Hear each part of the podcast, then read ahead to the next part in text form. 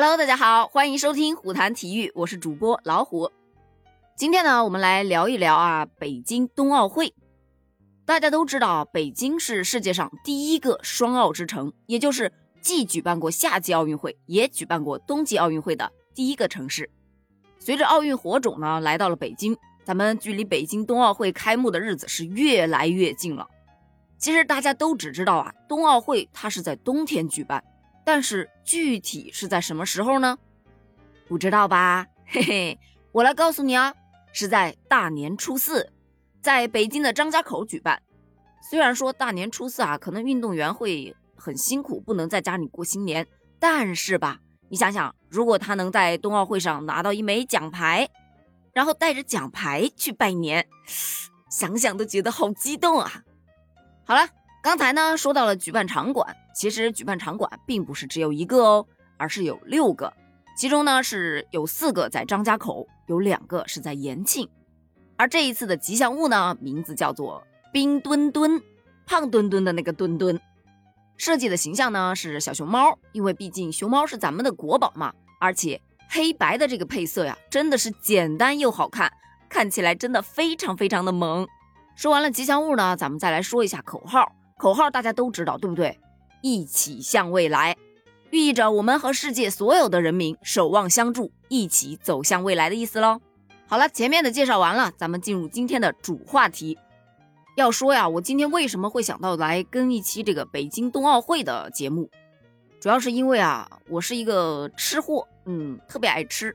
而北京冬奥会啊，它发布了一张菜单儿，而这个菜单上的每一道菜，看起来都是那么的可口。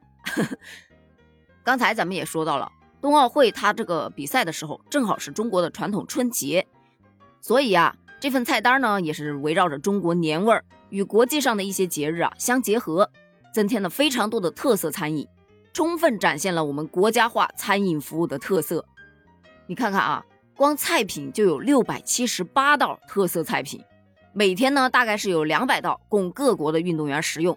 然后每八天是一个周期去进行轮换，每一餐呢都会有一系列的素食和清真菜式，并且还提供犹太节食服务，满足各种不同的口味、不同的宗教他们的这种特定饮食需求，让运动员充分感受到中国的热情和好客之道。所有的菜品呢被分成了十二个餐台，有世界餐台、亚洲餐台、中餐餐台、明档、清真餐台、披萨与意大利面餐台。沙拉台和调味品台，还有鲜果台、面包台、甜品台，可以说你想吃什么都能在上面找到。另外呢，中餐和西餐它的比例是三比七，同时啊，品种是真的非常丰富。就比方说披萨吧，光披萨这一个品类就有玛格丽特披萨、烟熏鸡肉披萨、意大利辣香肠披萨、玉米火腿披萨、培根洋葱披萨、蘑菇披萨、牛肉披萨、大虾披萨、萨拉米披萨。九种啊！而且这六百七十八道菜品，每一道菜品的制定都是由运动、营养、餐饮多个专家团队针对食材的成分啊、菜品的规格呀，包括它的制作流程啊，来进行了探讨，并且在北京冬奥组委啊、东残奥村餐饮服务商和营养师的指导下制定完成的，并且还经过了国际奥委会的审核同意。由此可见，咱们在饮食上是下了多大的功夫啊！不光在菜品上下了很多功夫，比方说在运动员餐厅出入口啊、取餐流线啊、餐盘回收啊等关键点都设置了防疫用品台。进门之后呢，设有智能保温取餐柜，实现人员分流就餐，并且啊还设有智能引导机器人，提供咨询啊引导服务。餐厅的每一层都有空间除菌仪，人机分离，减少人员接触。运动员主餐厅设置进门处呢，还设有热力图显示屏。可以实时显示用餐人数，便于运动员呢判断选择错峰用餐。你以为这就完了吗？当然不啦！咱们在运动员的菜品上不仅是非常的用心啊，而且还十分的小心。你看，今天早上冬奥会运动员菜品里不能有胡椒，奔上了微博热搜。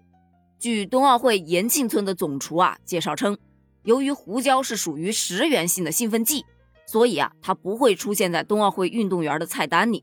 另外呢，包括香叶等四十八种厨房常见的原料也是不能出现的。就像央视新闻说的一样，为做好冬奥会这顿大锅菜，双奥之城北京是诚意满满，信心十足。对世界各国运动员而言，吃下去的是安心，感受到的是用心。